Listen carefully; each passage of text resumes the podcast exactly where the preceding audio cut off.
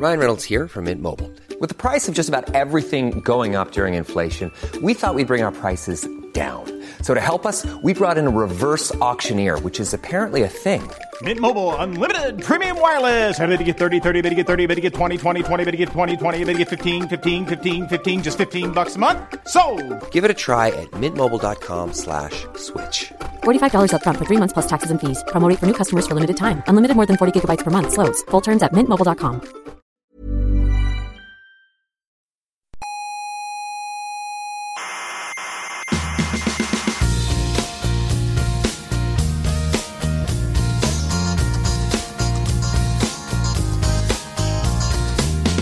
Déjeme hablar. No, no, déjeme hablar. Es no. falso ¿Qué que la mecánica cuántica tenga que ver con el misticismo oriental. Es verdad, Déjeme es hablar. verdad. Es falso que la mecánica cuántica No. demuestre la existencia del más allá. Y es falso que el experimento mental de Einstein, Podolsky y Rosen demuestre que Dios existe.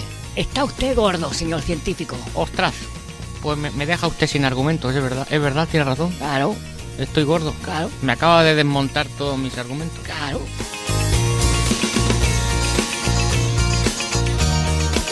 Hola, hola, cientófilas de la galaxia y de los siete mares océanos. Bienvenidos a Coffee Break. Como podéis ver, esta no es la voz de Héctor Socas. Ya lo anunciamos la semana pasada que Héctor está de viaje esta semana y que no va a poder estar dirigiendo el programa, así que delega en este humilde servidor de ustedes para poder, eh, bueno, no sé si dirigir o simplemente estar de comentarista en lo que los contertulios digan en el programa de hoy. Este es el episodio 422 de Coffee Break y vamos a hablar de toda una serie de temas de la actualidad científica y además algunos de la actualidad extremadamente rabiosa. Porque ya anunciamos la semana pasada que hoy iba a haber un anuncio relacionado con ondas gravitacionales y el anuncio aún no ha tenido lugar en el momento en que estamos eh, grabando esto, pero los artículos ya están publicados. Entonces vamos a poder hablar del asunto. Luego, luego contaremos cómo ha sido el proceso de todo esto, pero vamos a poder hablar, aunque solo sea un poco porque no nos ha dado tiempo a leer los artículos. Hoy vamos a tener temas relacionados, ya os digo, con ondas gravitacionales. Vamos a hablar también de paleoantropología. Ya nos preguntaron la semana pasada sobre Homo naledi, sobre esos papers eh, un poquito controvertidos que han salido sobre aspectos culturales de esta especie humana que vivió en Sudáfrica entre hace eh, 300 y pico mil y 160 mil años. Eh, vamos a hablar también de geoquímica, como Héctor me ha dejado a los mandos, he tenido que traer, esta vez no ha sido biología, el mal que he traído a Coffee Break, que es el de la geoquímica. Voy a tratar de contar un paper de geoquímica que acaba de salir que me parece muy interesante y que encima va a rimar con cosas que han pasado en las últimas semanas, porque tiene que ver con el fósforo, pero esta vez no es fósforo en Encelado, esta vez es fósforo en los océanos de la Tierra. Lo que pasa es que en los océanos de la Tierra de hace mucho tiempo. Y vamos a hablar también de otras cosas relacionadas con física en nuestro apartado de breves, como por ejemplo de solitones. Vamos a hablar de otro inminente anuncio, que este todavía no ha tenido lugar. Este sí que es un anuncio que aún no conocemos, de verdad. Eh, y alguna cosilla más que nos van a contar nuestros contertulios de hoy, a los que paso a presentar de forma inmediata. Yo soy Alberto Aparici, ya sabéis, soy físico, divulgador científico, soy coordinador de divulgación en el Instituto de Física Corpuscular, que es donde me encuentro ahora mismo. Estoy en la sala de audiovisuales de mi instituto, que tiene una sonoridad muy buena y una maderita estupenda y sobre todo aire acondicionado, que es algo que viene muy bien cuando las máximas son de 31 grados en Valencia, que no es una temperatura altísima, pero bueno, ya es calorcito. Así que voy a empezar a presentar a la gente y presento desde más cercana a más lejano. Eh, por favor, salte usted al estrado, doña Isabel Cordero Carrión, ¿qué tal? ¿Cómo estás? Pues muy bien, Eh, yo te puedo decir que en Valencia, como dicen los valencianos, no es el problema de la temperatura, sino de la humedad y que el calor es muy pesado y se nota, pero aquí me veis el aire acondicionado también a tope. Yo, yo tengo que deciros que yo siempre he dicho que a mí me gusta mucho el calor y a mí no me parece que ahora haga calor. Simplemente es un poco molesto estar en casa con estos cascos que llevo y con todas estas cosas cuando uno puede estar con aire acondicionado. Pero cuando haga 35 grados en Valencia es cuando hará calor. Ahora mismo pues hace... Está, está templado, digamos. Bueno, Isa, Isa Cordero eh, es profesora en la Facultad de Matemáticas de la Universidad de Valencia y si alguien le quiere seguir o corregir en Twitter es arroba futura conjetura. Muy bien, muy bien. Seguimos con nuestra presentación eh, de una malagueña a un malagueño. Francis Villatoro, muy buenas, ¿qué tal? ¿Cómo estás, Francis? Un placer estar aquí de nuevo con vosotros y aunque no esté Héctor, disfrutando de la presencia de Alberto. Málaga ahora mismo está muy calurosa, rondará los 30 grados, no está tanto como Sevilla, Córdoba, pero Mm. estamos pasando bastante calor y de hecho yo ahora mismo tengo el aire acondicionado porque si no estaría sudando. Pero bueno, es una temperatura muy agradable para estar en la playa. Aquí en Málaga hay muchísima gente, todos los que pueden, que ahora mismo están en la playa disfrutando del fresquito del mar. Francis es eh, informático, es físico, es doctor en matemáticas y profesor en la Universidad de Málaga. Y si alguien le quiere preguntar cosas o enviar papers, cosa que estoy convencido que le hará muy feliz, es arroba emulenews en Twitter. Después tenemos un poquitín más lejos, pero dentro de la península ibérica. Yo creo que hace mucho tiempo que no había solo coffee breakers de la península ibérica en un, en un programa, aunque, aunque él no es oriundo de aquí, pero está físicamente en ella. Tenemos a José Edelstein. Eh, ¿Qué tal, José? ¿Cómo estás? ¿Qué tal, Alberto? ¿Cómo estás? ¿Cómo estás, Isa? Francis. Bueno, aquí en Santiago, con un clima, muy- eh, no necesito aire acondicionado aquí como, como vosotros, para nada. Este, de hecho, estoy vestido más veraniego probablemente de lo que recomienda el clima, pero bueno, es una cuestión de principios. José es físico, es profesor de la Universidad de Santiago de Compostela e investigador en el ICFAE, el Instituto Gallego de Física de Altas Energías. Así que, con las presentaciones ya hechas, vamos a pasar a hablar de un poquito de ciencia, porque además hoy tenemos bastante agenda. Yo empezaba a apuntar cosas y al principio me parecía que teníamos pocos temas y ahora, me, ahora con esta, con la sorpresa que ha saltado esta mañana de que tenemos los artículos de, de ondas gravitacionales, resulta que tenemos muchos temas. Pero para los que estén ansiosos de que hablemos de ondas gravitacionales, tengo una noticia regular, que es que no vamos a hablar de esto hasta el final. Vamos a mantener la intriga y vamos a hablar primero de todas las demás cosas, que no sé si son más o menos importantes, pero vamos a dejarnos esto para el final porque también es lo que menos nos ha dado tiempo a leernos. Es la realidad porque han salido los artículos a las 2 de la madrugada del día de hoy. Yo le daría un plus de intriga y diría que vamos a hablar en algún momento. Porque si dice que al final la gente se va a ir ahora un par de horas a correr y luego... No, no. Es cierto, hay- que gamificar el programa. Voy a tirar un, de, un de 20, un dado de 20 caras cada 5 minutos y si sale 17 o más nos ponemos a hablar de ondas gravitacionales. Y para, y para elegir entre 17 o más, porque no coges un dado convencional de 6 y, y que salgan Totalmente, 6? totalmente de acuerdo. Solo porque el de 20 tiene, tiene el glamour de ser un dado de juegos de rol y ya está. Mientras que el de 6 Ah. pues es de cualquier otro tipo de juego. Simplemente Vale, por vale, eso. Pero, pero, pero sí, toda la razón. Isa y José, ¿vosotros tenéis algún de 20 por ahí? Yo no tengo ninguno, ni he tenido nunca ninguno. Yo tengo que deciros que nunca he jugado o casi nunca juegos de rol y no termino de. O sea, me gusta más el Tetris. Lo voy a dejar ahí. Yo creo que los juegos, los juegos de rol creados por una persona intelectualmente afín a ti pueden ser muy interesantes. Yo he jugado juegos de rol con divulgadores y ha sido muy divertido. Muy, muy divertido. Y también, También estoy decir- segura de eso. También tengo que decir que un D20 suena una cosa muy rara, pero en realidad es un icosaedro. O sea, el, el- poliedro regular de 20 caras es el icosaedro. Entonces, es, es natural hacer un dado de 20 caras así. Bueno, vamos, vamos con las cosas Bueno, de. José de no ha contestado si tiene de 20 o no. No, yo pensaba una tarea a los oyentes que digan de, de cuántos más dados regulares se pueden construir. ah, mira, pues es una buena pregunta para los oyentes. Sí, sí, efectivamente. yo en, hecho, mi, a- en mis asignaturas de bioinformática utilizo el dado de tetraedro, será de 4, eh, como ilustración de los modelos estadísticos de secuencia de ADN. Y es más, los, los dados eh, hechos con poliedros regulares son los más usados en los juegos porque son los más eh, justos, entre comillas, ¿no? Son los que todas las caras son equiprobables, precisamente porque están hechos con poliedros regulares. Si están Bueno, lo de que todas son equiprobables depende de la calidad del dado y todos sabemos que algunos dados del parchís no te sale el 5 ni aunque la tires 20 veces. Bueno, yo me acuerdo estos dados hechos con madera muy ligera que cuando quitabas, eh, o sea, simplemente el hecho de que tuvieran menos madera en un Sí. lado por los agujeros hacía que eso cambiara. Sí, sí. Ostras. Bueno, vamos, vamos a dejar de hablar de la física de los dados y vamos a hablar de la, vamos a hablar de la lingüística. En lugar, vamos a hablar de lingüística, porque tenemos una especie de microdebate que se abrió la semana pasada, porque yo usé la palabra asunción con el significado de suposición, porque en inglés assumption es suposición. Y Héctor en directo me dijo, yo creo que ahí te equivocas y que, asunción en español no significa esto. Y yo lo busqué y como era acción y efecto de asumir, dije, bueno, pues parece que sí que es esto, ¿no? Porque asumir es lo mismo que suponer. Y ha habido ahí un pequeño debate también en Twitter y hoy, precisamente, hace apenas un par de horas, Martín González Alonso, que es compañero mío aquí en el IFIC, me ha hecho notar por los pasillos que si buscas la definición de asumir, resulta que te das cuenta que asumir no es suponer. No entra dentro de los significados de asumir, suponer.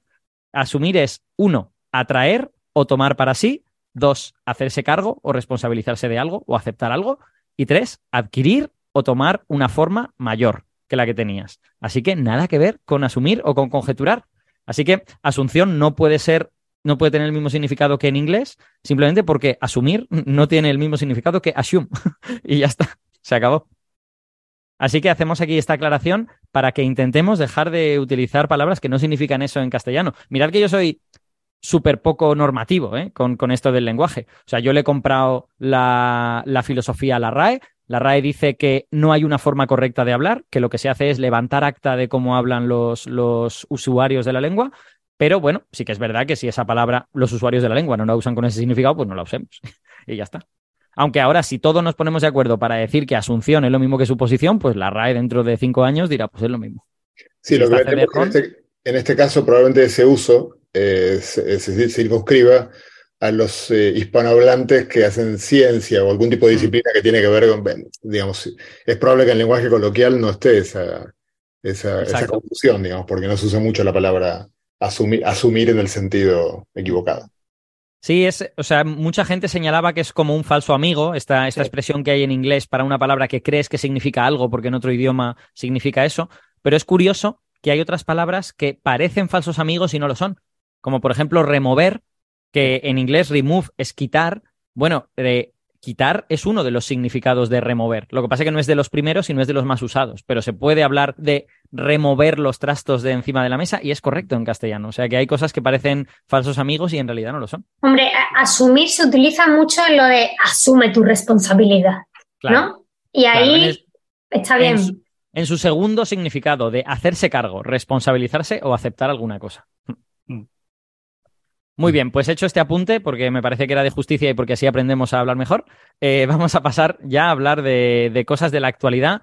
Y quiero, eh, José, que nos cuentes un aniversario que tenemos, una efeméride que estamos viviendo ahora mismo, que es el quinto aniversario de la revista The Conversation. Cuéntanos eh, qué, qué habéis hecho en esta semana relacionado con eso. No, bueno, eh, a ver, yo, yo, soy, yo he escrito un par de artículos en The Conversation, o sea que no tengo ningún tipo de responsabilidad allá, más que ser uno de los, por lo que me enteré ayer, 8.000 autores. Eh, uh -huh. No sé si 8.000 autores en lengua castellana o de España. Eh, The Conversation es, una, es un medio que, bueno, es una idea bastante interes interesante porque es un medio que publica, es una web finalmente, que publica artículos de divulgación, eh, pero con, la, con algunas exigencias. Y es que los autores tienen que ser especialistas en aquello de lo que están hablando. Entonces, por ejemplo, lo que hacemos muchas veces aquí en Coffee Break, allí no valdría, cada uno tiene que hablar de lo suyo. Uh -huh. y, y, y, tiene un gran acuerdo con este medio con universidades de muchos lugares del mundo, con muchas universidades, para que eh, de alguna manera ser como vos, portavoz, digamos, de los investigadores de todas estas universidades, eh, y la verdad que está funcionando muy bien. O sea, yo hace muy bastante poco que, que, bueno, de hecho, el primer artículo con el que colaboré fue un artículo con, que escribí con, con Iván Martí Vidal, con otro valenciano que ha estado aquí en Coffee Break, eso, que fue una carta abierta a Hawking eh, contándole lo que pasó desde que él murió en, en el tema de los agujeros negros. Hoy le estaría agregando alguna información más, después de lo que, que contaremos en algún momento del programa. Y escribí uno hace poquito, que, que, en realidad lo había publicado en un periódico argentino y me, me, me, invitaron a convertirlo allí. En The Conversation, como es un medio de Internet, eh, eh, es un, te permite hacer hiperlinks, digamos, si está, digamos, si el artículo tiene un tono muy, muy divulgativo, está muy bien, porque uno puede en todo momento insertar un hiperlink que te permita ampliar cualquiera de las cosas que uno está mencionando. Entonces, bueno, se cumplían cinco años, se hizo una reunión en Madrid para celebrarlo, bastante sus, pequeña, pero había, había, muchos amigos de Coffee Break y del mundo de la divulgación. Eh, estaba Luis Montoliu, estaba eh, Aberrón, bueno, un montón de gente conocida, eh, uh -huh. Edu, ese cabezón, y pues nada, lo pasamos bastante bien. con, los, con, algunos que no me conocía personalmente y con los que me conocía también. Estoy, estoy viendo que se trata del quinto aniversario en España, ¿no? Porque el medio ah. a nivel internacional es más antiguo, ¿verdad? Sí. Sí, sí, sí yo, yo, yo, no, estoy, digamos, no soy un experto en The Conversation, solo un humilde autor de dos artículos. Sí, yo, yo publiqué un artículo, en este caso creo que fue eh, recomendación, o sea, ellos contactaron con la Unidad de Cultura Científica de la universidad por un tema específico, la Unidad de Cultura Científica contactó conmigo como experta en ese tema me pareció una experiencia muy chula y sobre todo me gustó mucho eh, la edición. O sea, normalmente, no sé vosotros, pero las experiencias con periodistas de periódicos, por ejemplo, que te recortan cosas, no sé, aquí sí que me, o sea, te hacen propuestas de cambio, pero yo salí súper contento. Sí, la, la, for la, forma de edición, perdón, comento quizás para el que, los que no lo conozcan, eh, uno eh, edita al mismo, el editor y el autor tienen acceso al mismo tiempo al documento. Entonces, eh, bueno, por lo menos hasta ahora mi experiencia fue, podría parecer complicado porque uno modifica, el otro modifica, pero la verdad que a, a mí también la, debo, debo, señalar que la experiencia fue muy satisfactoria, muy por encima de la habitual que uno tiene en este tipo de, de situaciones.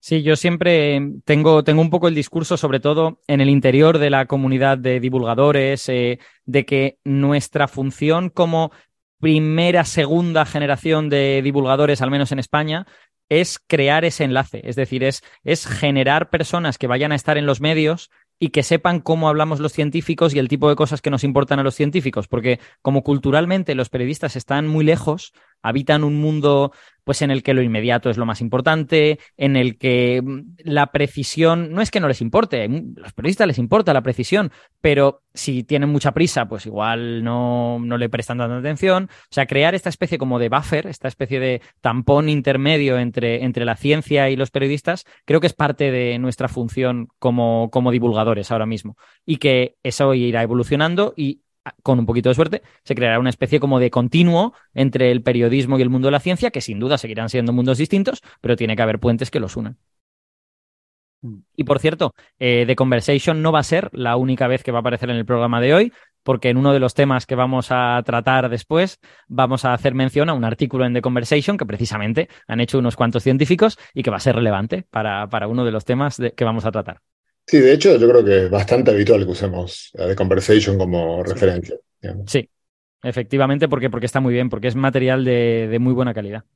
Sí, o sea, yo creo que tienen un balance muy bueno entre la accesibilidad, se pueden leer los artículos, a lo mejor no entienden 100%, pero entienden mucha parte, están muy bien escritos normalmente y hay mucho rigor, lo que decía José de los enlaces, te permiten, si quieren ver más, o sea, recomendación y experiencia propia muy, muy buena. Y después los autores ganan una enorme ventaja y es que eh, si tu artículo tiene mucho éxito en el idioma en el que tú lo has escrito, otros de Conversation de otros países lo traducen eh, a otros idiomas y acabas teniendo una repercusión de millones de personas. Eso le pasó a López Goñi con un artículo que escribió al principio de la pandemia, sería, no sé decir, principios de marzo o así del año 2020 o esa época, en la que habló un poquito desde el punto de vista de un microbiólogo de qué era lo que podíamos esperar, ¿no? Del coronavirus, en términos muy generales, todo así muy. Lo que dijo era algo que mmm, yo lo leí y digo, pues, pues esto eh, lo puede decir casi cualquiera, entre comillas. Sin embargo, tuvo un enorme éxito en España, se tradujo a muchos idiomas y por lo que cuenta López Goñi, fue visto por más de cuatro millones de personas en todo el mundo. Eso es prácticamente imposible que consigamos. Impresionante. Eh, en cualquier otro lugar que no sea de conversation, porque se tradujo al inglés, al francés, al alemán, a cantidad de idiomas y, y eso ya te lo traducen ya no tienes que traducirlo tú, con lo que el, el impacto eh, puede ser enorme y esa es una de las grandes ventajas de The Conversation. Sí, no solo otros de Conversation, sino eh, hay muchos medios que ya están, que ya lo tienen como una especie de agencia eh, fiable. Entonces, porque cuando el, la carta Hawking, por ejemplo, yo creo que la tradujo la BBC, también se tradujo bastante. Y, y, con el último artículo me ocurrió algo muy gracioso, es que me lo tradujeron al gallego, o sea, algo que podría haber ocurrido eh, yendo al despacho al lado, este, ocurrió vía The Conversation, pero bueno. Sí. Así que nada, feliz cumpleaños a The Conversation, versión España, y que sigan haciendo un trabajo tan bueno como hacen, no solo los editores, sino también todos los que escriben en ello, que es un elenco grandísimo de científicos, de divulgadores y de todo tipo de gente. Muchas felicidades y muchas gracias por el trabajo que hacéis, que es un muy buen trabajo. Vamos a pasar, ya que, ya que estamos hablando de, de, medios de comunicación, de comunicar, de cómo se explican las cosas y que os he anticipado que The Conversation va a volver a aparecer, vamos a anticipar un evento comunicativo que va a ocurrir esta tarde, que es un anuncio que la colaboración IceCube, ya sabéis, este telescopio de neutrinos que está en la Antártida, que tienen unos detectores de luz a dos kilómetros y medio bajo el suelo del Polo Sur, y donde tienen allí un kilómetro cúbico de hielo que les sirve como blanco para que impacten los neutrinos formen partículas con carga. Estas partículas con carga emiten luz y entonces puedes saber de dónde han venido los neutrinos mientras esas partículas se mueven por el hielo, que es transparente. Yo siempre digo que el telescopio de neutrinos ideal sería, eh, estaría hecho, pues yo qué sé, de, de alguna especie de sal de plomo transparente pero necesitarías 10 kilómetros cúbicos de una sal de plomo transparente, eso no existe, pero el agua, sin embargo, sí que la tienes, ¿no? Entonces se, hacen con, se hacen con hielo, se hacen con agua, y tenemos Ice Cube ahí en el Polo Sur, y esta tarde va a hacer un anuncio y pues tenemos aquí reservado un tiempo para especular de qué narices van a hablar. Porque antes, claro, eh, os explico la, intrahistoria de esto. Antes se suponía que esta tarde iba a haber un anuncio de ondas gravitacionales y un anuncio de Ice Cube. Y decimos, pues vamos a hablar de los dos anuncios. Pero es que el anuncio de ondas gravitacionales ha sido spoileado por la publicación de 18 artículos científicos. Entonces, ahora solo ha quedado este. Eh, yo ya os, ya, os, anuncio que me voy a inhibir de esta conversación porque a mí me han hecho spoiler. Yo conozco a gente que trabaja en telescopios de neutrinos y me han dicho lo que se va a anunciar esta tarde. Así que os dejo a los que todavía estáis prístinos que contéis qué es lo que creáis que, que Ice Cube va a anunciar. No sé quién quiere empezar. Isa. Sí, empiezo yo porque yo me uno a tu eh, embargo. Creo que, bueno, además en mi papel de miembro de colaboración, yo sé el quebradero de cabeza que supone todo esto eh, y simplemente, pase lo que pase, pues muchas felicidades a todas las personas que han formado parte del trabajo Muchas felicidades a las personas que están intentando gestionar el anuncio lo mejor posible. Y como me gustan los sofritos a fuego lento, pues yo ya le dije a Héctor y a más gente que a mí me gusta intentar tener un poco de tiempo para contar las cosas un poquito mejor. Así que bueno, muchas felicidades, voy a decir eso. Creo que es interesante y creo que es bueno que estemos pendientes a lo que nos quieran decir. Si queréis, comento yo. Bueno, el, eh, yo oficialmente no sé de qué va el anuncio, extraoficialmente sí. Pero bueno, en cualquier caso, eh, comento un poco la línea general de lo que uno espera, ¿no? Eh, por lo que mm. uno sabe de Ice Cube. Los anuncios los jueves por la tarde, sobre las 8 en horario de verano español, sobre las 7 en horario de invierno, suelen estar asociados a artículos que se publican en la revista Science. O sea que, a priori, uno puede pensar que se ha logrado publicar en Science un nuevo artículo de Ice Cube. Claro, cuando uno sabe eso, uno dice, bueno, ¿qué publicó? ¿Publicó algo Ice Cube en Science? Bueno, el año pasado, en diciembre, Ice Cube publicó en Science un artículo que tuvo mucho eco, hablamos en el podcast, eh, que fue eh, la primera detección de neutrinos provenientes de una galaxia eh, bien especificada, bien concreta. Eran, no, no es saber que los neutrinos son extragalácticos, sino que sabemos con nombre y apellidos de qué galaxia vienen. Y eso fue, claro, por identificar la galaxia eh, de la que provienen esos eh, neutrinos, fue motivo de una publicación en eh, Science. Por lo tanto, ahora, si de verdad se confirma que este artículo se, va a publicar en Science, lo que no pueden haber hecho es lo mismo. Es decir, no, no pueden decir, ahora lo hemos descubierto de otra galaxia, porque entonces sería lo mismo. Eso no se puede volver a publicar en, en, Science. Science. Y en Nature se publican artículos como pioneros, ¿no? En, en algo. Entonces, claro, pero mmm, IceCube detecta neutrinos, entonces, ¿neutrinos asociados a qué? Entonces, claro, parece que lo obvio y lo que se ha estado moviendo por redes sociales como algo bastante eh, probable, eh, el anuncio de IceCube es anterior, eh, que iba a haber un anuncio oficial, es, tiene una fecha, la colaboración lo anunció antes que el, anuncio de Nanograph. Y, y bueno, lo que se ha estado comentando es lo más obvio. Lo mismo han detectado neutrinos cuya fuente es nuestra galaxia. Entonces ya sí, ya sí podemos eh, publicar en Science, porque eso ya sí es el, nuevo granito. Tengo neutrinos de una galaxia externa y un año después, bueno, eh, no llega el año después, porque fue en diciembre del año pasado, en unos seis meses después, tengo neutrinos de alguna fuente eh, dentro de nuestra propia galaxia. Entonces deben ser neutrinos que vengan pues, de algún lugar del plano galáctico para dejar claro que es de nuestra galaxia y que no es un objeto extragaláctico, porque si el ángulo, eh, ya ves, pues 30 grados, aunque la fuente sea galáctica, si hay mucha diferencia angular respecto al plano galáctico, pues obviamente puede haber la duda de si es eh, de nuestra galaxia o no. Pero en cualquier caso, lo más seguro es que anuncien eso. Ahora ya eh, tenemos que ver los detalles, tenemos que ver la energía, tenemos que ver exactamente cuál puede ser la fuente de esos neutrinos y todo eso lo sabremos cuando tengamos el artículo y como dice Isa, cuando nos lo leamos. Hmm. Y, entonces lo podremos contar en Coffee Break si siguen interesados nuestros oyentes, eh, después de las vacaciones, porque este es el último programa antes de las vacaciones de Coffee Break de, de, de julio, así que a principios de agosto podremos comentarlo si hay interés. Esto es dejar a la gente con la miel científica en los labios. Pero hago una, pro- Francis, te hago una pregunta, pues, eh, digamos, bueno, obviamente neutrinos solares hemos detectado hasta el hartazgo y neutrinos producidos, o sea, eh, fuera del sistema solar y dentro de la Vía Láctea no tenemos ninguna fuente de neutrinos conocida, identificada. Claro, el, el- el problema es ese. El problema es identificar la fuente. Es muy difícil eh, identificar. algo. O sea, los neutrinos en general tienen una masa. Claro, los que vienen del Sol por su- son claramente, tienen un rango energético muy diferente a, a los que vienen pues, de, de fuentes extragalácticas, ¿no?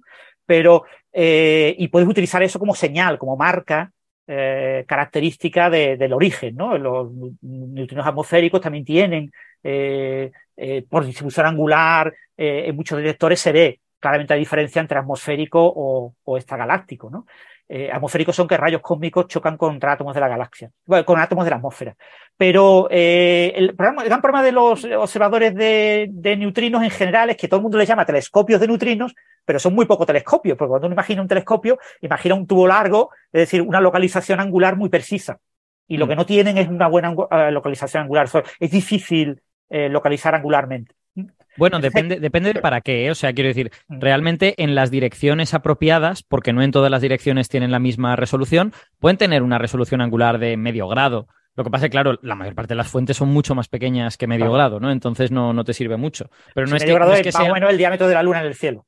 Claro, No, pero, a pero ver, no, es que, no es que te apunte tiene- a la mitad del cielo. Es pequeñito, pero no es suficientemente pequeño como para eh, dejar una fuente extremadamente clara. Pero, pero Ice Cube sí que tiene una resolución tremendamente ma- mayor, o sea, no, no recuerdo cuándo, cuando, cuando se identificaron, ¿no? ¿O estoy equivocado? Cuando las Eso, eh, es que esa, esa afirmación que acabas de hacer es especialmente interesante para este caso. Y yo me estaba esperando a que acabaras para, para hacer esto. Em, en general, los telescopios de neutrinos miran hacia el suelo. Tienen mejor resolución hacia la parte de, eh, del, del suelo en el que están que hacia la parte de donde está su techo, digamos. Entonces, IceCube, que está en el polo sur, tiene mejor resolución en el, en el hemisferio norte y tiene peor resolución en el hemisferio sur. Eh, entonces, ¿eso qué quiere decir? Que si está viendo algo de nuestra galaxia, cuyo centro y una parte importante del plano está en el hemisferio sur, lo más probable es que tenga bastante mala resolución en ese sentido. Y por lo tanto, no cabe esperar que nos vaya a señalar un pulsar, por ejemplo, o una cosa tan pequeña como esa. Cabe esperar que nos esté hablando de neutrinos de una región de la galaxia. Neutrinos, yo qué sé, del centro galáctico, neutrinos del plano galáctico, algo, algo de este estilo. Pero, pero no nos va a poder eh, localizar probablemente una fuente puntual, simplemente porque está en el hemisferio sur y IceCube no es bueno para eso. En, para ver el hemisferio sur hay que tener un telescopio en el hemisferio norte. Eh, y esto no me lo perdonarían mis amigos que, que trabajan en KM3Net, que es el telescopio que se está construyendo en el fondo del Mediterráneo y que ese sí mira al hemisferio sur, porque está en el hemisferio norte. ¿Cu- ¿Cuándo se espera que KM3Net, el kilómetro cúbico, eh, esté ya funcionando? A ver, Star está funcionando, porque ya tienen, ya tienen unas cuantas líneas. Tienen, eh, te lo estoy diciendo de memoria, pero tienen pocas. Tienen ahora mismo 14 o algo así. Y tienen ¿Eso que puede tener ser un 10% o un 20%? aproximadamente un 10%. El, Vale. el to- creo que el total que han de tener ronda entre 150 y 200 y algo. Vale, vale. vale. Eh, Entonces están todavía en etapas muy, muy primitivas. Y lo que se espera es que para la segunda mitad de esta década el telescopio pueda estar funcionando más o menos bien, pero va a tardar un poquillo. Y además, la instalación de las líneas es, eh, es un dolor de cabeza porque eh, una parte del telescopio está en una zona militar, eh, tienes que pedir permisos, como la meteorología no te acompañe, no puedes hacer bajar la línea, o sea, es, es complicado en ese sentido. Sí, hombre, aquí lo interesante, bueno, como decíais, el anuncio de Ice Cube estaba programado para antes que el otro anuncio, así que al menos sí que todo el mundo piensa y está bastante seguro de que son cosas independientes. Sí, no Sería que maravilloso que no fueran independientes y sería maravilloso que a las ondas gravitatorias se le una la luz y se le unan los neutrinos, pero esto normalmente van a ser fuentes más puntuales y en ese caso, eh, en fin, con el sistema de alertas de onda gravitatoria, en fin, habría que, que verlo de otra manera, pero en este caso son cosas independientes, o sea que por ahí hay gente en el chat diciendo no, Sí, no, tiene están- pinta. No están relacionadas, Sí, efectivamente. sí, no están relacionadas. Eso ya se, se ha comentado incluso por gente de las propias colaboraciones en Twitter. Sí. Entonces, bueno, para, para los, los, oyentes que cuando estamos hablando de esto de líneas y tal no saben muy bien a qué nos referimos, los, los telescopios de neutrinos básicamente lo que tienen es una, un volumen de materia transparente muy grande sobre el cual el neutrino ha de impactar y dentro de ese volumen de materia transparente hay detectores de luz para ver las partículas en las que los neutrinos se transforman cuando, cuando interaccionan. Entonces, en el caso del agua, básicamente tú bajas una, un ancla eh, que pones en el fondo del mar y de ese ancla le pones una boya y entre la boya y el ancla hay una, hay una cuerda. Y en esa cuerda están tus detectores de luz, digamos, para, para ver la tridimensionalidad de, del volumen. Eh, entonces, bueno, bajar Como las cuentas de un collar. Exacto. Pero más cuentas... Bajar, bajar ese ancla, anclarla al lugar adecuado en un sitio que esté instrumentado porque claro, lo has de anclar a un sitio donde hay una serie de cables que van a hacer una serie de cosas, ¿no? Entonces, pues es, un, es una operación de ingeniería notable. Tan, tan, notable, tan notable, que ya lo hemos dicho alguna vez en este programa, eso, esa zona en el fondo del Mediterráneo que eh, antes Antares, ahora KM3Net, está utilizando, se utiliza para hacer otro tipo de investigaciones, sobre todo de biología, creo que algo también de geofísica, porque tener instrumentado el fondo del mar no es habitual y ellos lo tienen. Y bueno, con Ice Cube hay que recordar también que la, fue muy famoso en su momento Amanda, que fue la versión de pocas líneas de Ice Cube. En Ice Cube es la misma idea, se mete el cable con los fotomultiplicadores, lo que pasa es que se hace un agujero de como dos kilómetros o así, eh, se mete el cable para cubrir el último kilómetro y ahora se rellena con agua. Una vez que has hmm. metido el cable en el agujero, rellenas con agua y ¿qué te pasa con el agua en la Antártida? Porque se te congela y se queda perfectamente congelado y entonces ya utilizas el, hielo para que el neutrino impacte contra los núcleos de las moléculas hidrógeno y oxígeno que forman el agua y genere ese chorro de, de, luz que es la que, lo que detectan los fotomultiplicadores en un volumen también aproximadamente de un kilómetro cúbico, que es lo que tiene IceCube, igual que eh, el detector que vamos a poner en el Mediterráneo, ¿no? Exacto. De hecho, la gracia de estos detectores es que como eh, tú, o sea, claro, uno piensa en un telescopio como un objeto, pero en este caso lo que tenemos es un kilómetro cúbico de blanco en el que los neutrinos pueden impactar. Y en el caso de IceCube, ese kilómetro cúbico es conjunto, ese está, está todo en el mismo sitio, mientras que en el caso de KM3Net va a estar partido en dos trozos. Va a haber un trozo del kilómetro cúbico en la costa de Francia y otro trozo del kilómetro cúbico en la costa de Sicilia y no pasa nada, porque los neutrinos que nos alcanzan no distinguen especialmente entre Francia y Sicilia, no están tan focalizados. Entonces, el mismo chorro de neutrinos va a pasar por un sitio que va a pasar por otro y, tú tienes tu kilómetro cúbico puesto en varios sitios. Incluso hubo una época en que se quería hacer un tercer trozo en Grecia, pero creo que esa parte eh, hubo problemas de financiación y al final se ha medio abandonado. Sí, imagino que debe ser importante que el, que, el agua esté quieta, digamos, lo más quieta posible, y por eso debe ser del fondo, digamos, la razón para hacerlo en el fondo. Sí, exacto. Bueno, también una buena razón para hacerlo en el fondo es que lo puedes anclar, ¿no? Y así, eh, aunque las líneas se mueven y de hecho requieren una calibración temporal importante, porque claro, no, no, es lo mismo que tengas unas líneas un poco, un poco cimbreadas y otras rectas, que, o sea que a cada minuto la geometría del, del telescopio está cambiando. Entonces, eso, eso se tiene que hacer bien. Y en el fondo del océano, las corrientes suelen ser más predecibles. Cambian con las estaciones y hay que tener, digamos, un modelo, pero, pero, pero vamos, son más predecibles que en otros sitios, con lo que sí, mejor.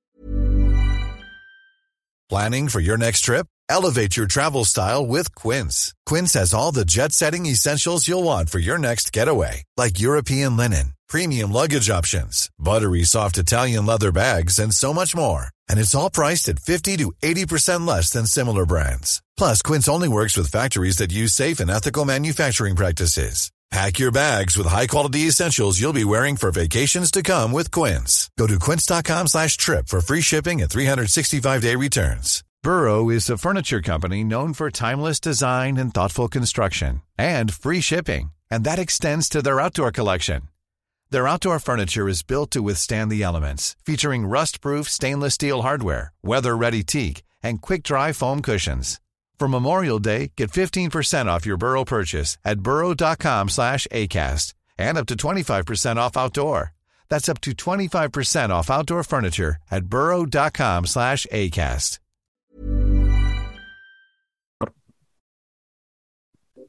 Bueno, pues ya hemos dicho esto. Va a haber un anuncio de Ice Cube. Vamos a ver lo que es. Lo más probable es que tenga que ver con algo de nuestra galaxia y es algo que no debe de ser muy pequeñito, o sea, que no, que no esperen los oyentes, por ejemplo, que sea Sagitario a estrella, porque Sagitario a estrella es muy pequeño en comparación con la resolución que, que tenemos en esa región. Eh, así que vamos a ver lo que es. Igual es. Yo creo que las, las, opciones están claras, ¿no? El núcleo galáctico es uno, el disco galáctico es otro, y quizá podríamos estar hablando del halo, eh, así más, más eh, en, a gran escala de la galaxia. Pero, pero, bueno, yo creo que el núcleo y el disco son los candidatos principales para, para esto. Vamos a ver, cuando, cuando este capítulo se publique como podcast, eso ya se sabrá. Ahora mismo que se está emitiendo en YouTube, no se sabe.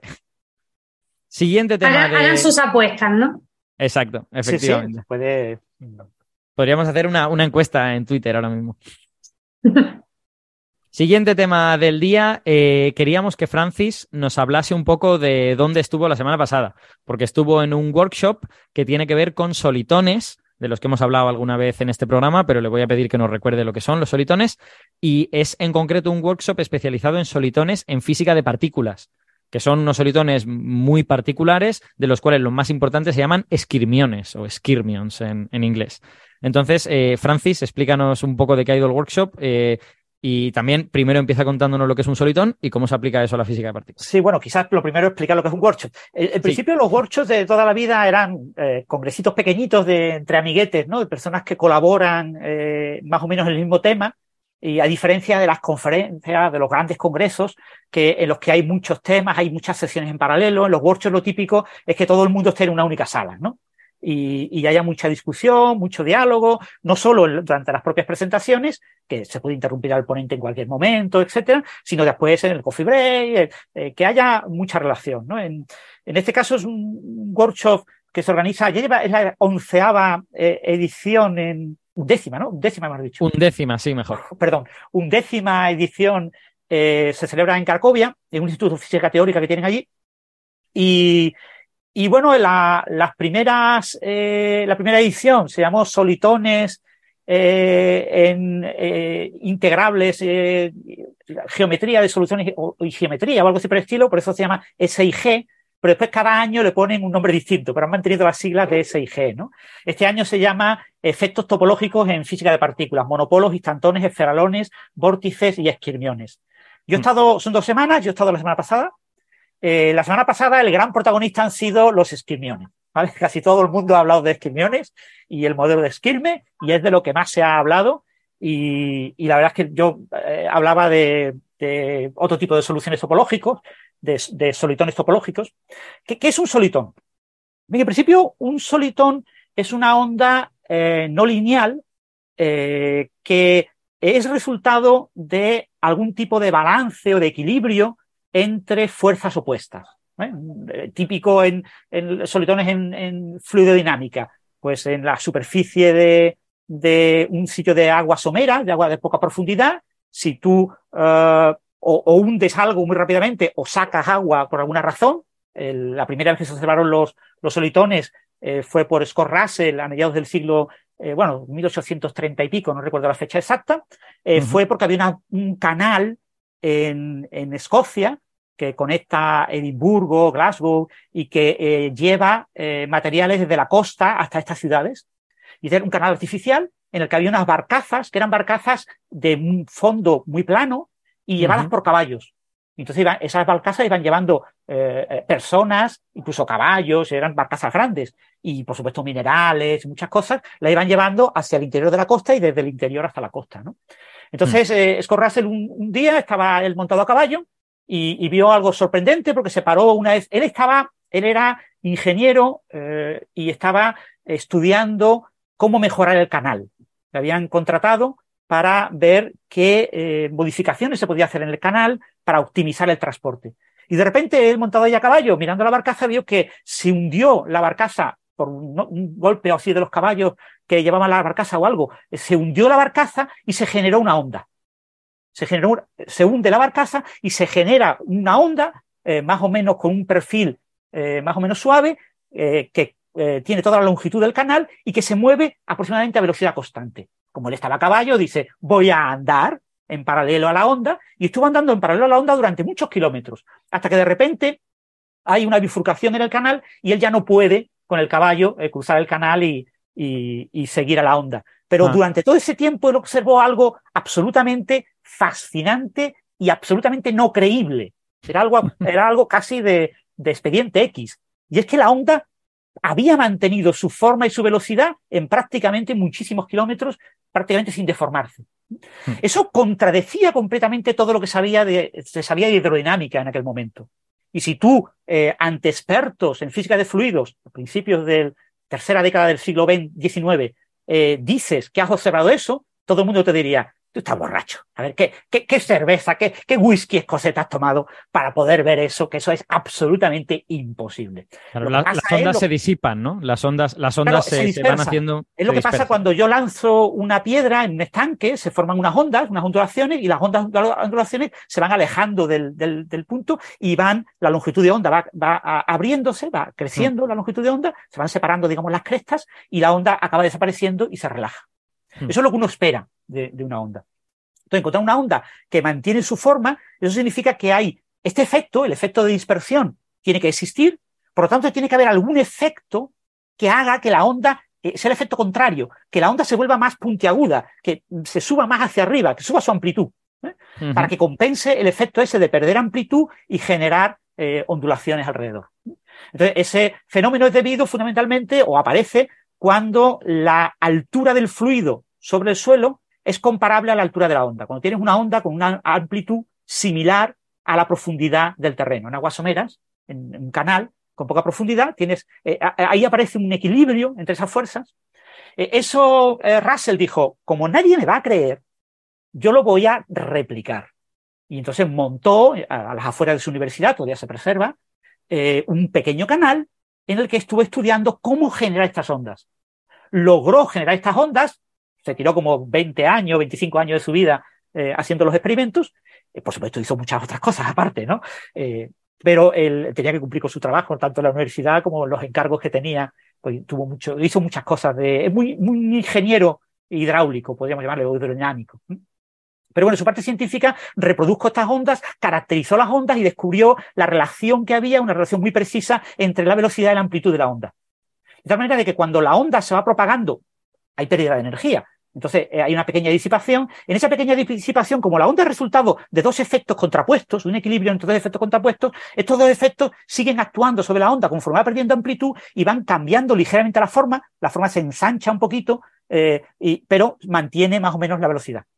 Entonces, eh, tenemos ahí, eh, y eso hace que sea muy, muy constante ese tipo de ondas. ¿no?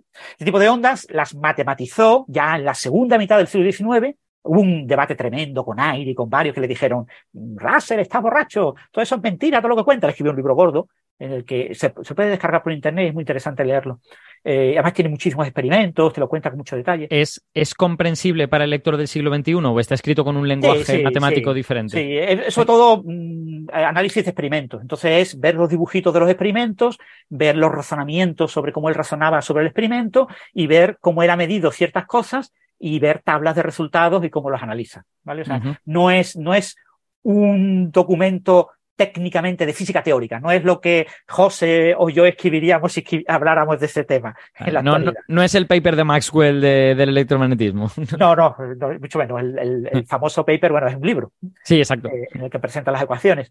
Eh, entonces lo que pasa es que, bueno, hubo mucha discusión y eso se resolvió con un francés. Obviamente las cosas, cuando discuten los británicos entre ellos, eh, todo se resuelve con alguien del continente que, de alguna manera resuelve la cuestión. Y fue Estamos ca- cancelados en el Reino Unido. Coffee Break ya no se vuelve a escuchar en el Reino Unido. Bueno, eso fue histórico. Eh, hoy día ya es diferente. Hoy día no hay ningún problema. Eh, aunque, bueno, está el Brexit, están otras cosas. Pero Bussinet obtuvo estas ecuaciones. Bussinet obtuvo una serie de ecuaciones que describían perfectamente ese tipo de soluciones. Lo que pasa es que como describió como cinco o seis ecuaciones, pues sería la ecuación de Bussinet 1, la ecuación de Bussinet 2, la ecuación de Bussinet 3. Pues hay una de ellas que se llama ecuación de Bussinet y las otras tienen nombres de otras personas. Entonces, eh, la ecuación famosa para describir este tipo de solitones es la de Cortebet de Bris, que fue la tesis doctoral, doctoral de Cortebet, dirigida por de Bris. Eh, Cortebet era un profesor de educación secundaria y fue a finales del siglo XIX. Entonces, en realidad, la ecuación original es de Businex, pero se redescubre y se analiza en detalle eh, por Corte de Beris. Bueno, pues Mm. eh, estos solitones se pusieron de moda en la década de los 60 cuando se empezaron a hacer las primeras simulaciones por ordenador. La- lo que- el nacimiento de la física computacional. La- el nacimiento de la física computacional eh, partió, por supuesto, del gran genio Enrico Fermi. Enrico Fermi dijo, ¿para qué queremos un ordenador? Los ordenadores, los físicos, no los queremos para nada. ¿vale? Es una cosa absolutamente inútil. Pero bueno, si yo tuviera que simular algo, pues me plantearía simular algún problema de física fundamental. Es decir, la idea de, de Fermi es, eh, los ordenadores sirven para resolver problemas eh, de solución conocida, pero no me sirven para descubrir nueva física. Entonces, si yo quisiera usar un ordenador para descubrir nueva física, ¿qué puedo estudiar? Pues puedo estudiar pues, algún problema termodinámico sencillo, como por ejemplo un conjunto de osciladores no lineales acoplados.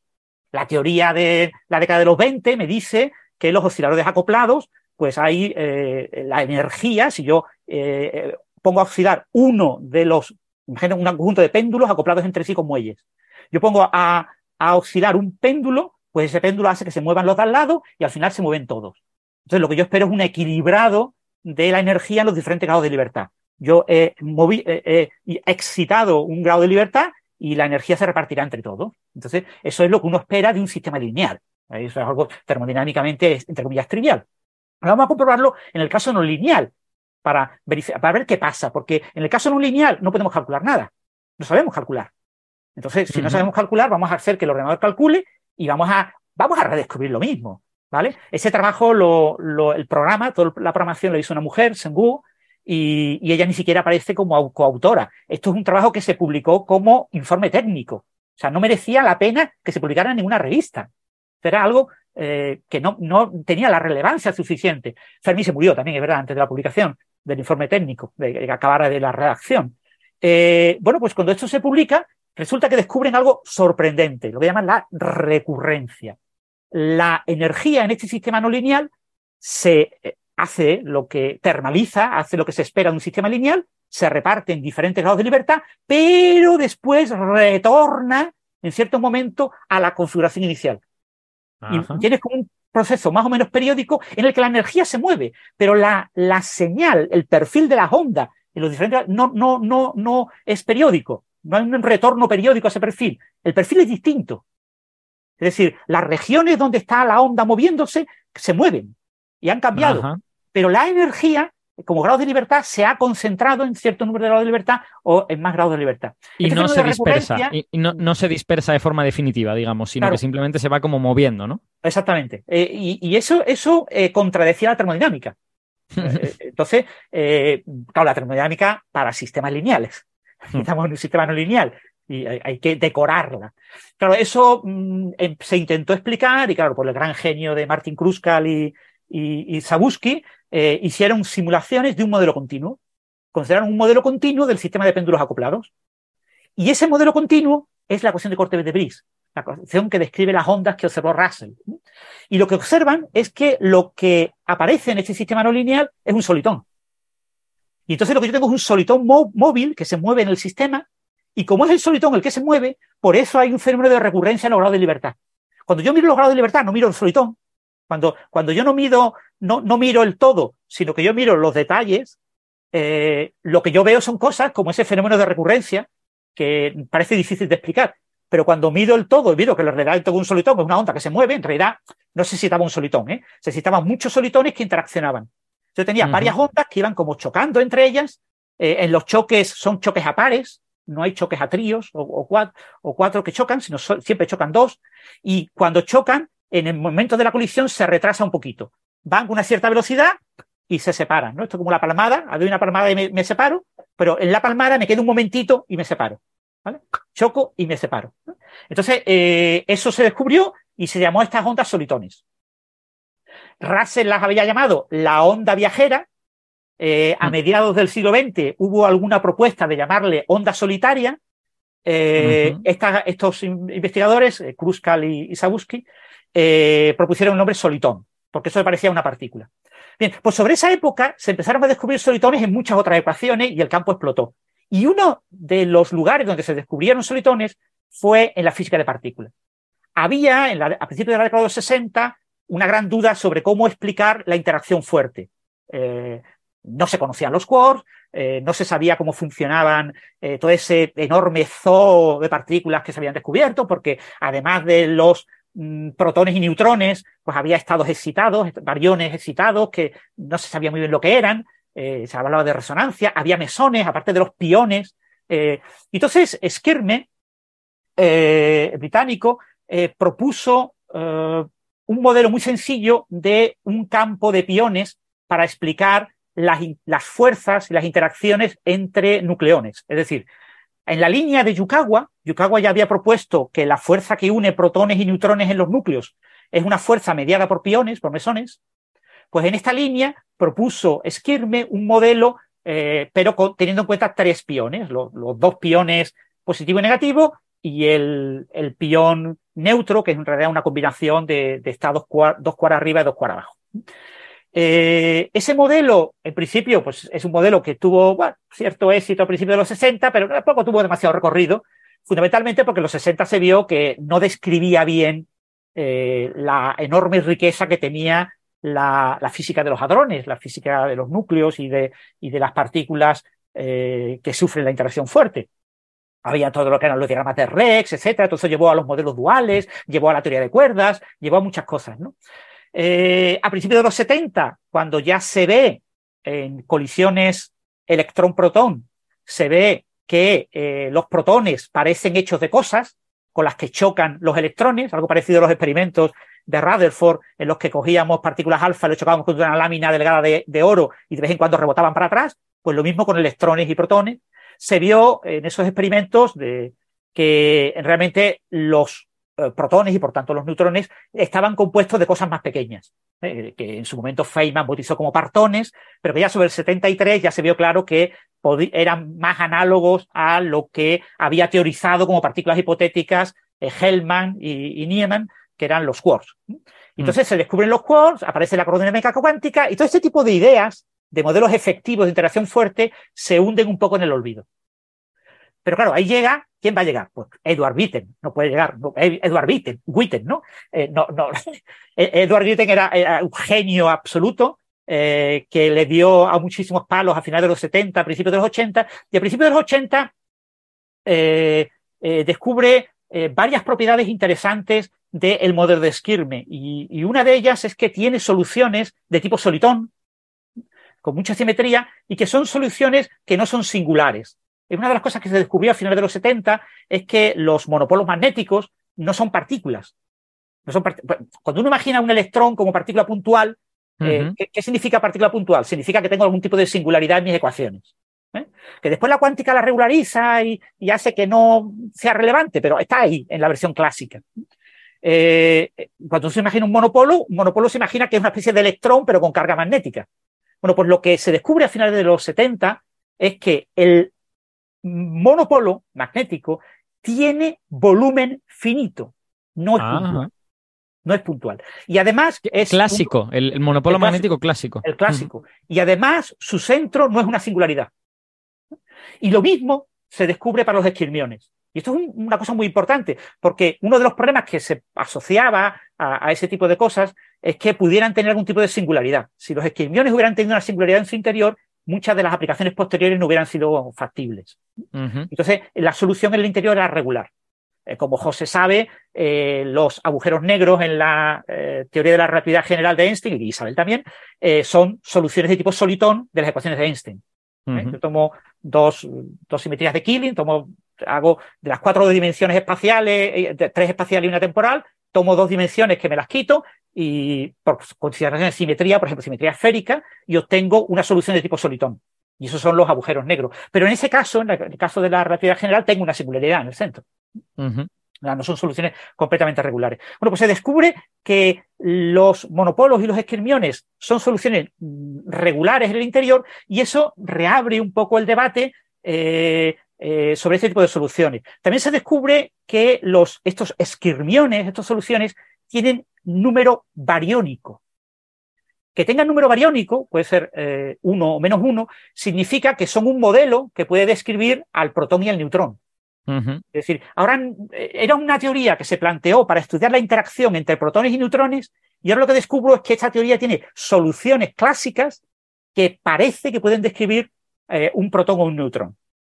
Bueno, esto tenía su cierto interés, eh, pero bueno, no fue pasando por diferentes etapas. Hubo diferentes aportaciones importantes a principios de los 90, por ejemplo, de Michael Atilla, que fueron estudiando este tipo de soluciones, pero aquí lo que empezó a revolucionarse fue a finales de los 90 con la aparición de los métodos numéricos. Volvemos a la física computacional. El, campo de los solitones ha avanzado mucho gracias a los ordenadores y a la física computacional. Eh, cuando se empezó a hacer simulaciones numéricas, se empezó a descubrir algo sorprendente.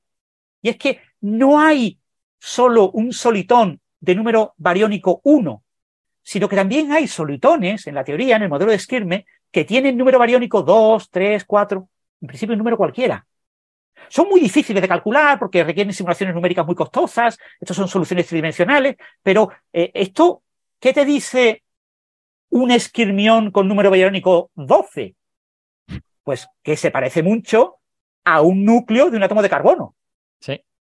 Bueno, pues tú ahora puedes cuantizar ese esquirmión, pones unos estados cuánticos encima y sus niveles energéticos se parecen bastante a los de un átomo de carbono perdón, al núcleo de carbono. ¿eh? Los, núcleos también tienen niveles energéticos. Esto es algo absolutamente sorprendente y es algo excepcional, no ocurre con todos los núcleos. Hay núcleos con los que el acuerdo es un poquito mejor, hay núcleos con los que el acuerdo es bastante malo. ¿eh? Eh, o sea que es un, que es un, que es un modelo que logra capturar ciertos detalles de la, de la fuerza nuclear, que es una fuerza eh, legendariamente difícil de describir, ¿no? Y que tenemos esta fórmula semiempírica que tiene como 50 términos, que, que es muy compleja a nivel, a nivel de número de elementos. Sí, esto es una teoría, entre comillas, muy sencilla matemáticamente, digo, siempre entre comillas, ¿vale? Porque sí, sí, normalmente pues tiene muchos detalles y el numérico era complicado, eh, pero es una teoría en principio muy sencilla que te permite ayudar a, a, entender. Eh, una de las cosas que hizo Edward Witten, Witten es eh, demostrar que en cierto límite de la cromodinámica cuántica eh, se cumple, es válido el modelo de Skirme. ¿Vale? Con lo que estos solitones, estos esquirmiones, parece que pueden describir sistemas de quarks y gluones en cierto límite. Bueno, pero ya en la década de los 2000 es cuando empieza la enorme revolución porque empiezan a construirse soluciones numéricas de esquirmiones con alto número bariónico.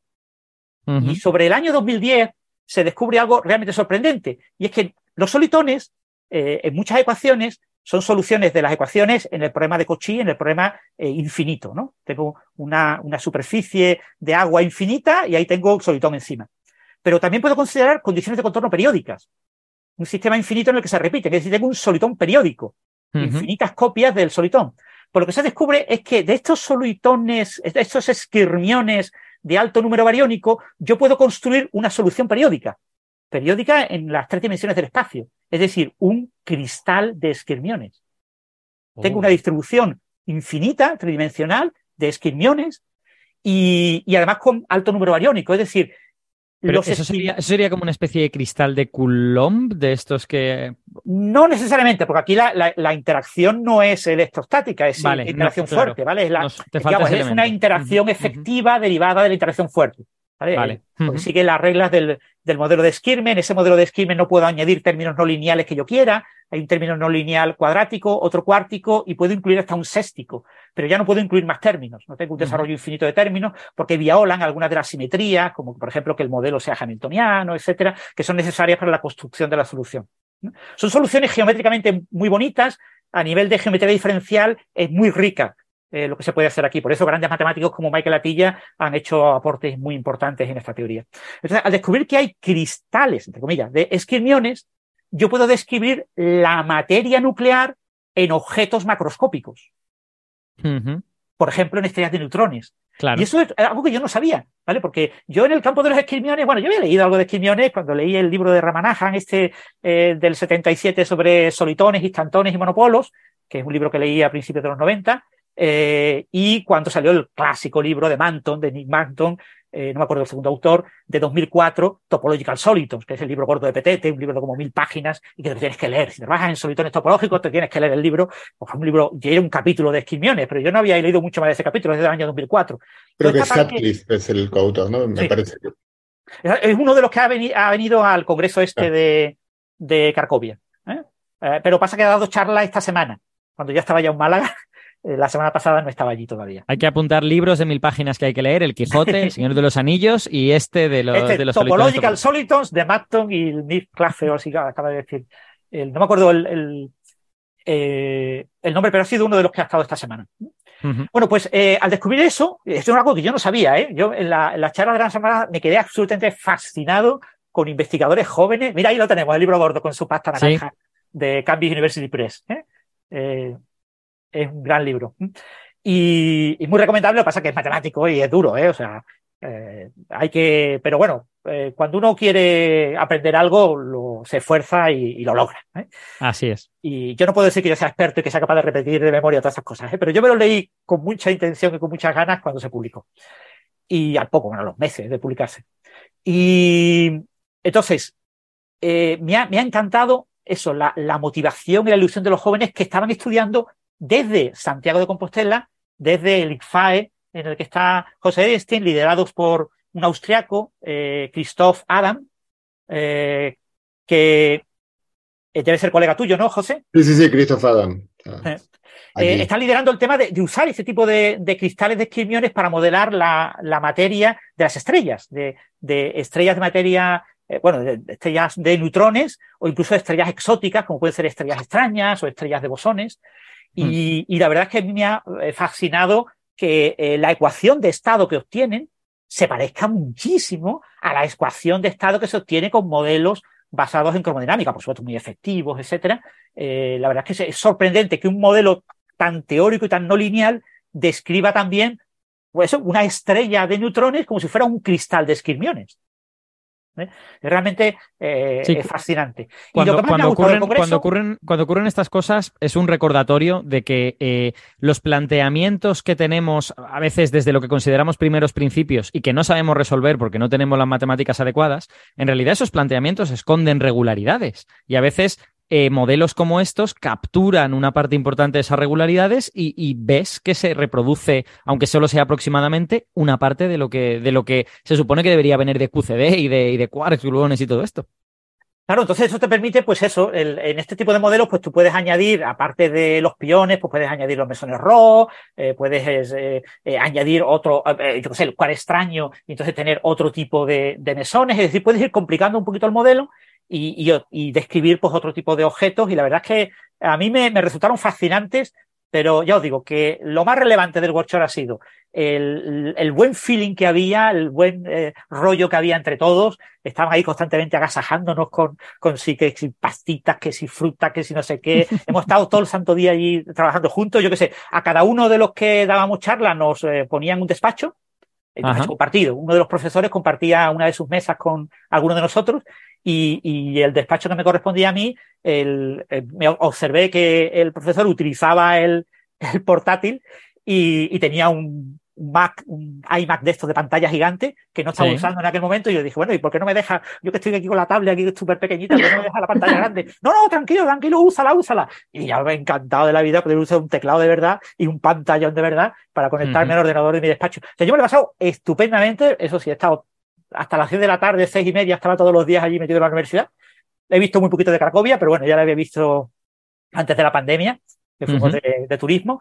Y, y yo he disfrutado muchísimo, sobre todo eso, poquita gente y, y con mucha discusión y con muchas ganas y sobre todo esa enorme ilusión que tienen los jóvenes por, y bueno, y jóvenes con unos currículums realmente escandalosos, porque algunos tenían en tres años 11 publicaciones, cosas así, son realmente gente muy, muy prometedora y, y yo he venido súper encantado de, de este Congreso de Cracovia, por eso lo quería contar, ¿no? El- este tipo de workshops tan pequeñitos ya se llevan muy poco, ¿no? El- la mayor parte de las conferencias científicas son súper grandes porque pretenden ganar dinero. O sea, el que organiza Hmm. la conferencia quiere literalmente ganar dinero, entonces necesita que haya mucha gente y que haya muchas sesiones en paralelo. Y que haya, y claro, es que eso al final eh, tú no puedes ir a todas las cosas que quieres, eh, vas a algunas plenarias y vas a, algún- a, donde tú das tu charla y no sé, como tampoco estás medio metido, pues a veces te vas un poquito más de turismo, haces otras cosas, ¿no? Pero un curso tan pequeñito en el que si tú no estás de público, todo el mundo va a saber que no estás y todo el mundo eh, horas más tarde va a preguntar, oye, ¿qué te pasó? ¿Por qué no has venido? Que eh, ese tipo de... eh, eh, se pasa... Yo lo he pasado estupendamente. Yo, yo siempre he huido hasta que no he podido huir y me ha tocado ir a algunas grandes, pero siempre he huido de las conferencias muy grandes. Eh, y en particular de las que tenían paralelas. O sea, yo tenemos un, eh, bueno, una reunión que se llama el Coconut Meeting, por un código que se llama Coconut, y, y, en realidad de los que hablan en, esa, en ese workshop, no, la mayoría no utilizan el código de Coconut. o sea, porque al final es una excusa, es un código que utiliza hidrodinámica relativista, eh, relatividad general, hay un, montón de elementos. Entonces, gente que esté interesada en alguno de esos elementos, eh, pues se, se une y empezamos a hablar de cosas y suele ser 30 personas. Arriba, abajo, dependiendo. En Málaga, una vez se hizo en Málaga y había más gente. Yo creo que Málaga tiró mucho. pero, pero bueno, y, y, es genial porque al no haber paralela, es que realmente tienes la oportunidad de, ver a todo el mundo, de escuchar a todo el mundo. No necesariamente todas las charlas son de lo tuyo, pero pueden tocar parte de lo que tú haces. A mí de, este, de esta conferencia lo que me gusta mucho es que, por ejemplo, hay normalmente alguna charla de ecuaciones de estado. Yo no tengo ni idea de ecuaciones de estado, pero yo necesito un input de ecuaciones de estado si quiero modelizar una estrella de neutrones, aunque yo haga la gravedad de la estrella de neutrones. Y, la verdad es que luego se forman como unas mini familias de, gente que, o sea, con la que puedes hablar tranquilamente, no hay tensión por contar o no contar lo que voy haciendo. Eh, y de un poco puzzle también, ¿no? Eso, de muchas piececitas diferentes. No tengo por qué ser experto o experta en todas las piezas, pero contribuyen de manera muy útil poder juntar esas piezas. Y bueno, y por cierto, en, esa conferencia también me sorprendió que ya hay modelos de esquirmiones en espacio-tiempo curvo. Eso sí, la métrica está fija. Pero me, ah, resultó curioso que metieran gravedad también en, en esquirmiones. Bueno, yo creo, sobre lo último, el tema de las conferencias grandes y pequeñas, yo creo que en física teórica eh, hay muchas pequeñas, o sea, es casi la mm. norma. Eh, lo raro son casi las grandes, y las grandes realmente uno, uno va eh, cuando va una vez cada, o sea, en mi caso yo intento ir una vez cada tantos años, porque, en general también me aburren, eh, a, pesar de que intentan no ver paralelas, en, en teoría de cuerdas hay una fuerte discusión desde sus inicios para que no haya paralelas, por, un motivo que está bien, ¿eh? porque o sea, si, ya la teoría de cuerdas, que es un, en principio un rincón de la física teórica de altas energías, empiezas a, a crear subcomunidades, aunque en la práctica las haya, es como que, bueno, vamos a terminar teniendo una, conferencia de un tema infinitesimal, este, o, eh, infinitas conferencias también infinitesimales, ¿no? Infinitas sesiones paralelas. Pero bueno, lo bueno de las conferencias grandes es que va, es que va a todo el mundo en principio. Entonces, es la ocasión de hablar, de encontrarte con todo el mundo. La conferencia pequeña no, pero bueno. Por cierto, a partir del año que viene yo estoy, organizo una, una pequeña conferencia en, en Benasque en junio, que es del tipo de, la que, de esta que está mencionando Francis, no, temáticamente, sino en el sentido de que eh, todas las charlas son de pizarrón, está prohibido usar eh, tecnología para las charlas y la idea es que sean muy pequeñitas.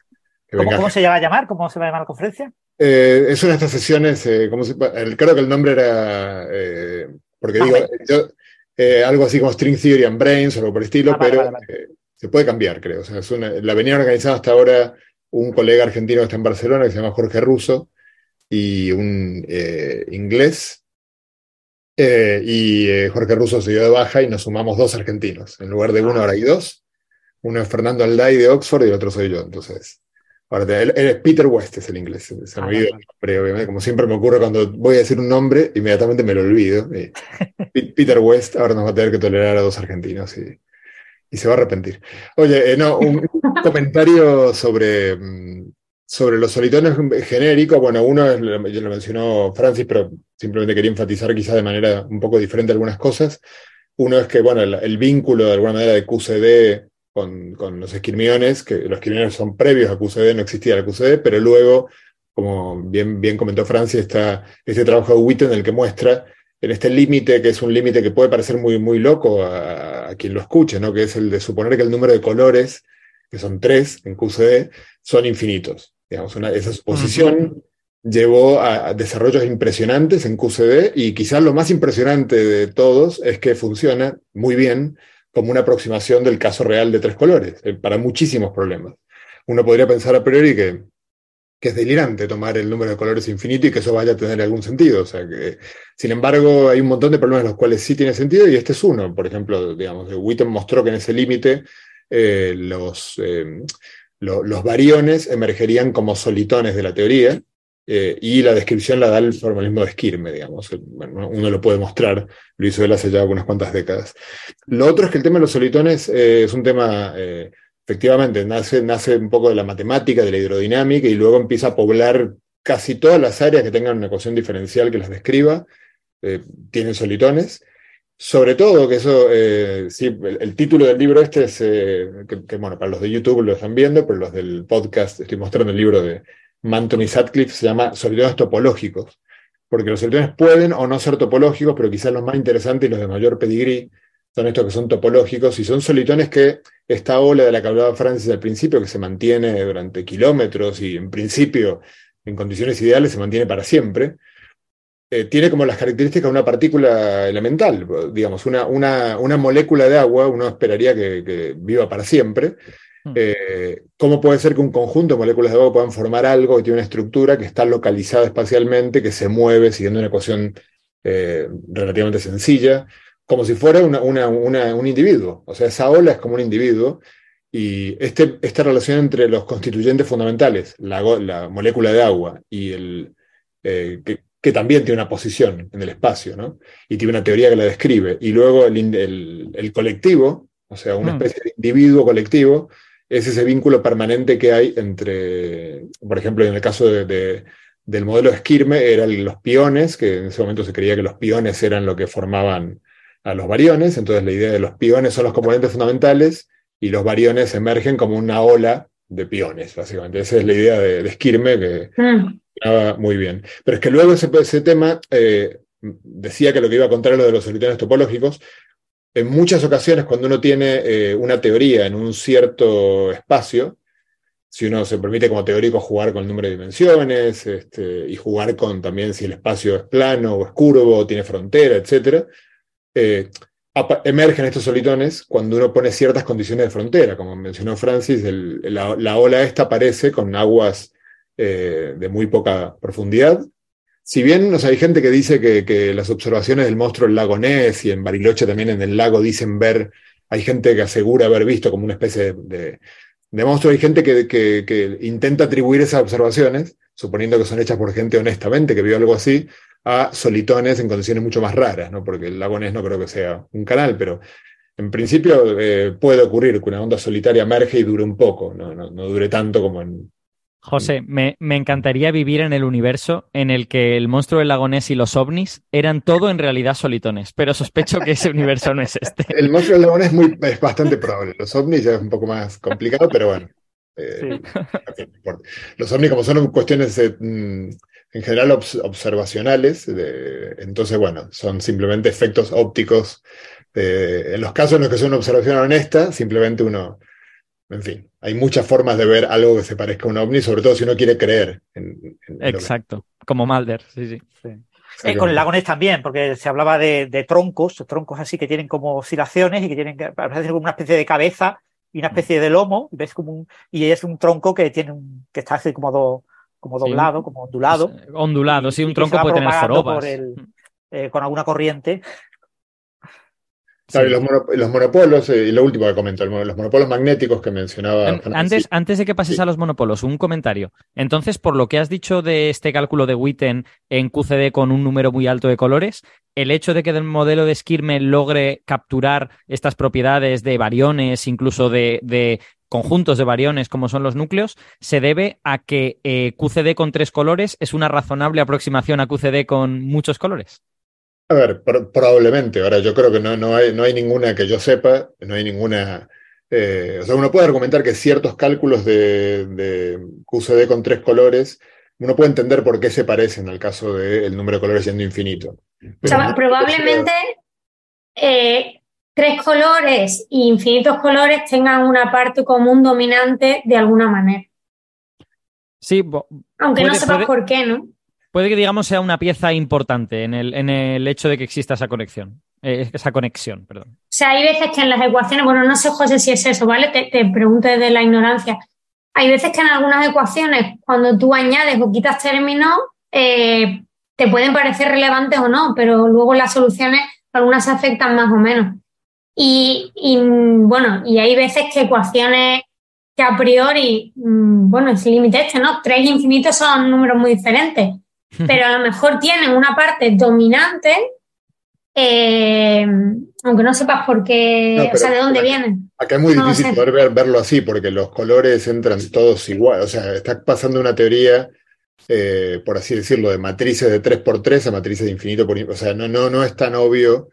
Eh, no, que no estás agregando algo que, es distinto de lo que tenías, entonces tú puedes decir, bueno, es que lo que agregaste es irrelevante, bueno, por lo menos no de manera obvia, no creo que sea, no creo que sea obvio el, por qué pasa esto. De hecho, no, pasa para todo, pero sí pasa inicialmente, por ejemplo, para la, ah.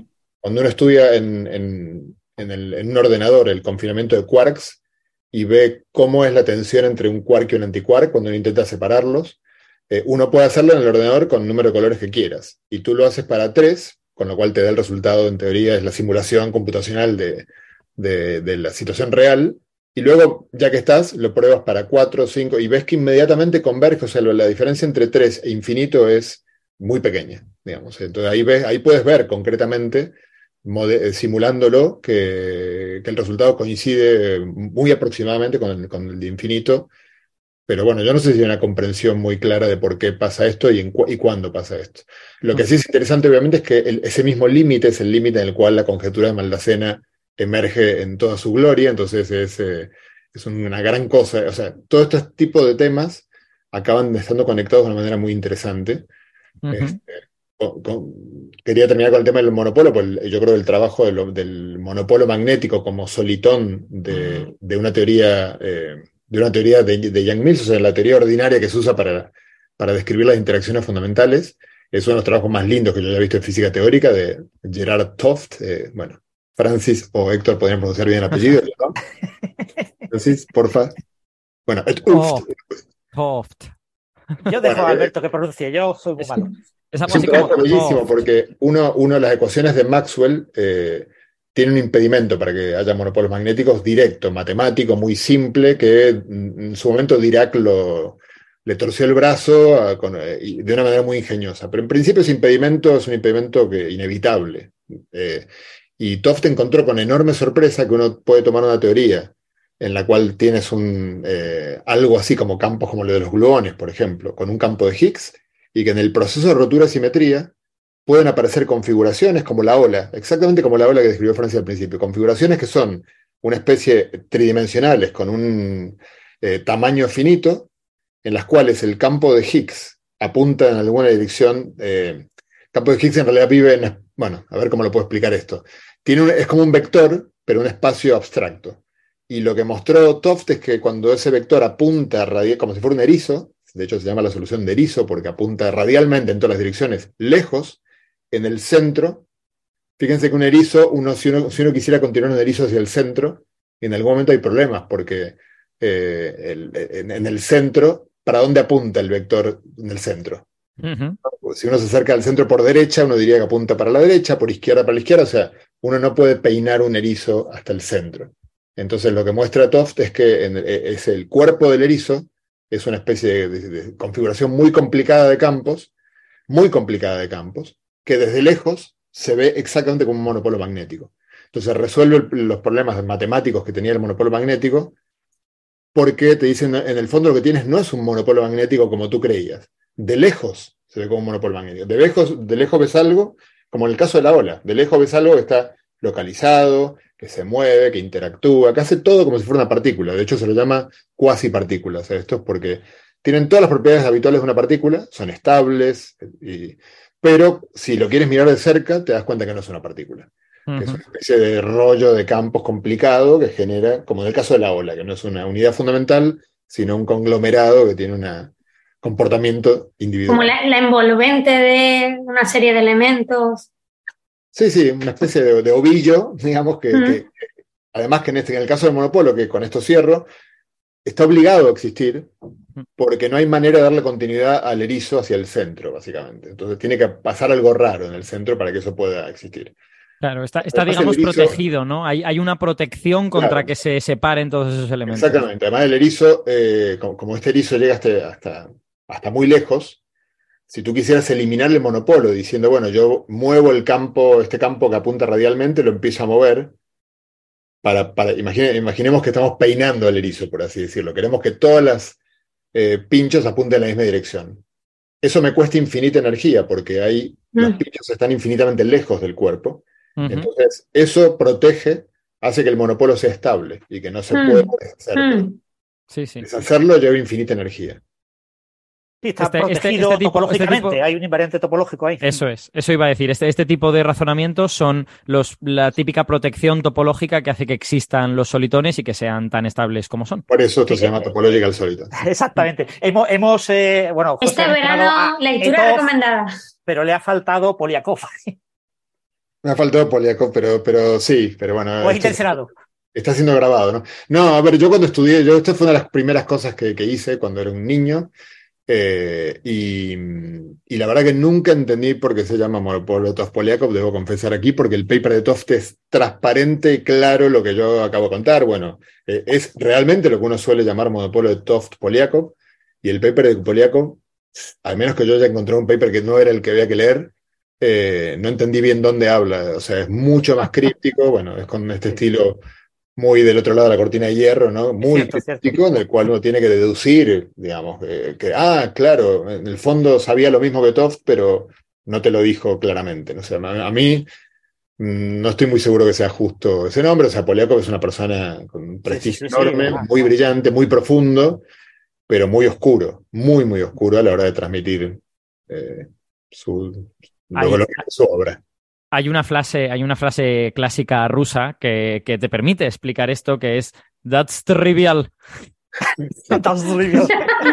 Eso lo dicen, lo dicen mucho los rusos en los congresos. A mí Yo me lo os dijo- voy a contar una búlgaro. anécdota. A mí me lo dijo un búlgaro en un congreso. That's trivial. Yo tenía, yo era un joven imberbe muy, muy, muy apocado y me dejó totalmente sin palabras. Tuve que pasar a la siguiente transparencia. Yo, en, eh, o sea, los dos años y pico que pasé trabajando en el Max Plan de Astrofísica de, de Múnich, mi compañero de despacho era, bueno, trabajaba en el grupo de Sunjaev, ¿no? Que Sunjaev, pues, en fin, tiene nombre y tal, ¿no? Hmm. Y muchas veces, bueno, y se ve que Sunjaev venía mucho a preguntarle si trabajaba o no trabajaba. Mi jefe no venía tanto a preguntarme. Pero alguna vez que venía, no estaba el chico y entonces interaccionaba conmigo, ¿no? Y un día, o sea, aquello fue surrealista porque no sé por qué hab- había un, libro de ruso en una estantería. Y entonces llega Sunjaev, hace hola, ve que no está el, chico, coge el libro y dice, "Mm, ¿estás aprendiendo ruso? y le dije, no. en plan, vamos, señor, yo le tengo mucho aprecio, pero no sé por qué deduce usted estas cosas de coger el libro aquí. Y los rusos, bueno, los rusos no sé porque no voy a generalizar, pero este hombre era muy particular. Digamos, la, la escuela rusa es un poco de eh, esto que los ingleses llaman tough love, ¿no? O sea que eh, tratan de educarte a base de exigirte mucho, ¿no? Y, eso en según qué sitios lo vemos como un poco un- cierta forma de maltrato. Pero, para ellos, ellos lo ven como te estoy exigiendo para que seas mejor, ¿no? En- Entonces, bueno, es una filosofía un poco diferente. Bueno, yo un pequeño comentario que no puedo evitar, eh, y si, si escucha esto, le mando un gran abrazo al Paco de la Cruz, un mítico físico argentino fue mi profe, junto con yo estaba, era compañero de Maldacena, así que estaba también ahí presente cuando él nos dijo un día, eh, y mira que era un grupo el nuestro de muy buenos alumnos, todo muy bien, pero, pero él se impacientaba, le parecía que no rendíamos lo suficiente, o que no preguntábamos lo suficiente en su materia, o lo que fuera. Entonces un día dijo, eh, yo no sé si este hombre, yo creo que había conocido a Landau, pero bueno, o sea, ahora tiene 80 y largos. Es español, por cierto, él, un español emigrado a Argentina. Y él dijo en un momento, ¿cómo, cómo, cómo echo de menos la escuela rusa en la cual Landau, cuando daba una clase, no, digamos, normalmente hacía una pregunta y si no se respondía, bofetón. Ostras. ¿Sabes cómo, dice, ¿sabes- sabes cómo participaban los rusos en...? Entonces todos miramos y dijimos, bueno, bueno, era otras épocas. No llegó a dar ningún bofetón a nadie, pero expresó su deseo de, de hacerlo. Bueno, creo, creo Bueno, que eh, voy, a, voy a dar ya paso a la pausa porque lo están pidiendo desde el chat y no, sé, no estoy muy seguro de hasta qué punto le estoy haciendo difícil el trabajo a Héctor Socas, pero bueno, como Héctor ha venido también aquí a tirarme las orejas, pues a lo mejor esta es una especie de venganza. Eh, vamos, vamos ahora a, a hacer una pausita para, para tomarnos un café, para coger agua yo también, y después volvemos con el resto del programa, pero quiero dar paso a esta pausa diciendo bien en ruso la frase que he dicho, porque como además yo estudié algo de ruso, sé decirlo. Esto trivial no. Vámonos a la pausa. Hasta ahora mismo. Ahora. Chao, chao. Chao.